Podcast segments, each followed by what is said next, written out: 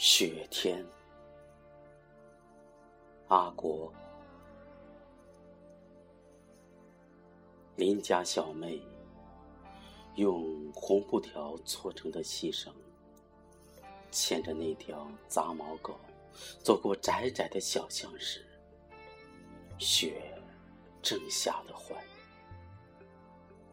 先是柔柔的尿素样颗粒儿，后来就变成了雪片，一片片簌簌落下来，沾湿了邻家小妹美丽的睫毛。雪下时，我正躲在父亲的草房里寻找他藏起来的旱烟，在厚厚的干草搭成的床铺下面。我找到了父亲包在破报纸里的最后一把烟叶，我抓起其中的一半，然后小心翼翼地放在原处。在潮湿的厕所里，我点燃了用破纸卷成的烟卷，然后悠然自得地喷云吐雾。隔着厚厚的、透着光线的土墙，我看到邻家小妹正在雪中潇洒地走过胡同。我看到了她的脸蛋在腊月的雪天里，像三月的云霞一样灿烂。烟头烧到了我的嘴巴，我一颤。那时街上传来了罗锅老头清越的兜售。花生哟，五香花生。浓重的烟雾笼罩着石头砌成的厕所，我贪婪的抽完最后一口，然后在纷扬的雪花中走出家门。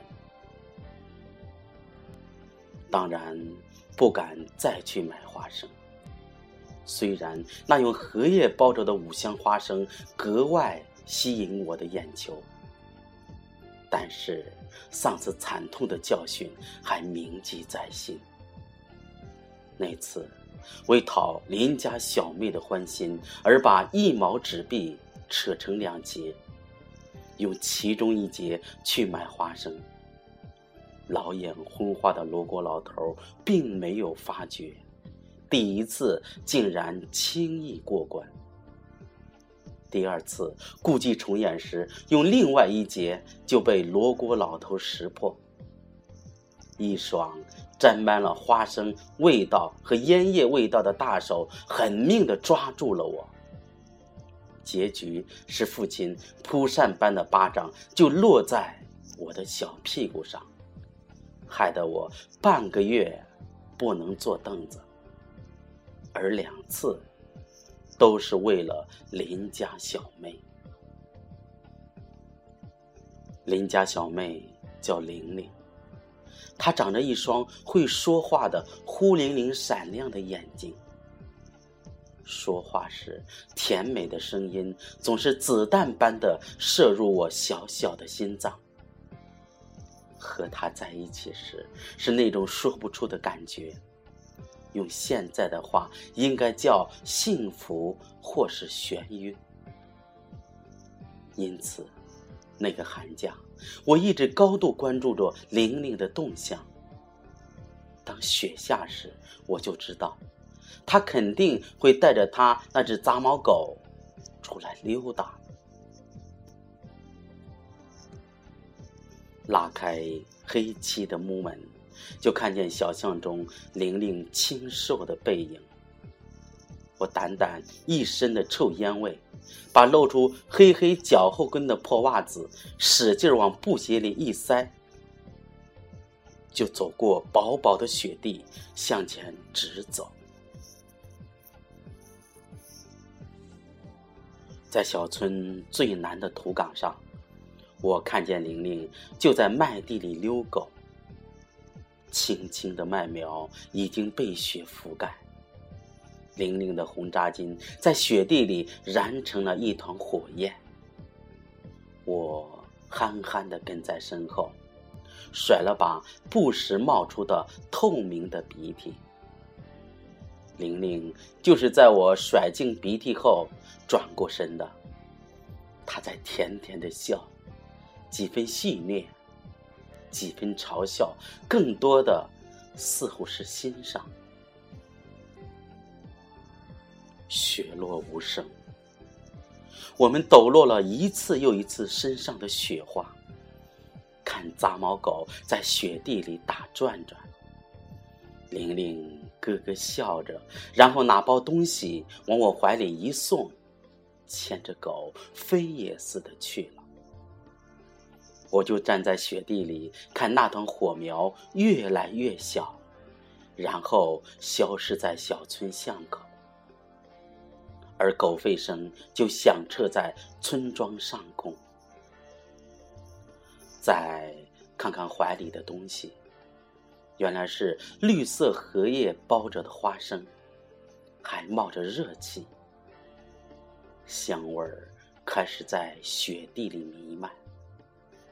一条温暖的河从心底流着，我咯嘣咯嘣的吃着五香花生。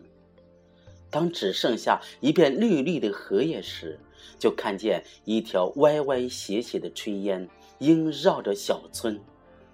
这时，我听见了炊烟下母亲焦急而深情的呼唤。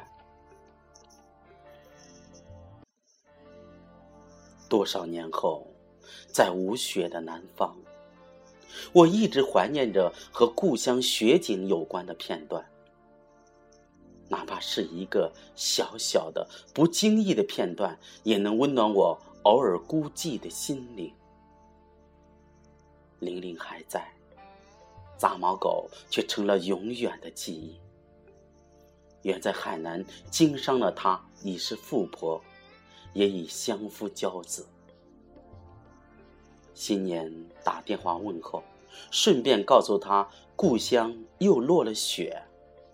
在一起回顾童年记忆时，他先是笑，最后是长长的沉默，说：“小时候下雪可真好玩。”电话挂了，五香花生的味道在记忆里开始疯狂的弥漫，一团红倔强的在记忆中燃烧。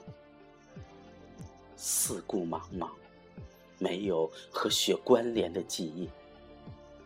我有些孤独的走过异乡的长街，点燃一支久违的香烟，遥寄北方雪天纷纷扬扬、白茫茫的乡愁。又是黄昏，又是思念如注的日子。我遥远的故乡，又逢雪天吗？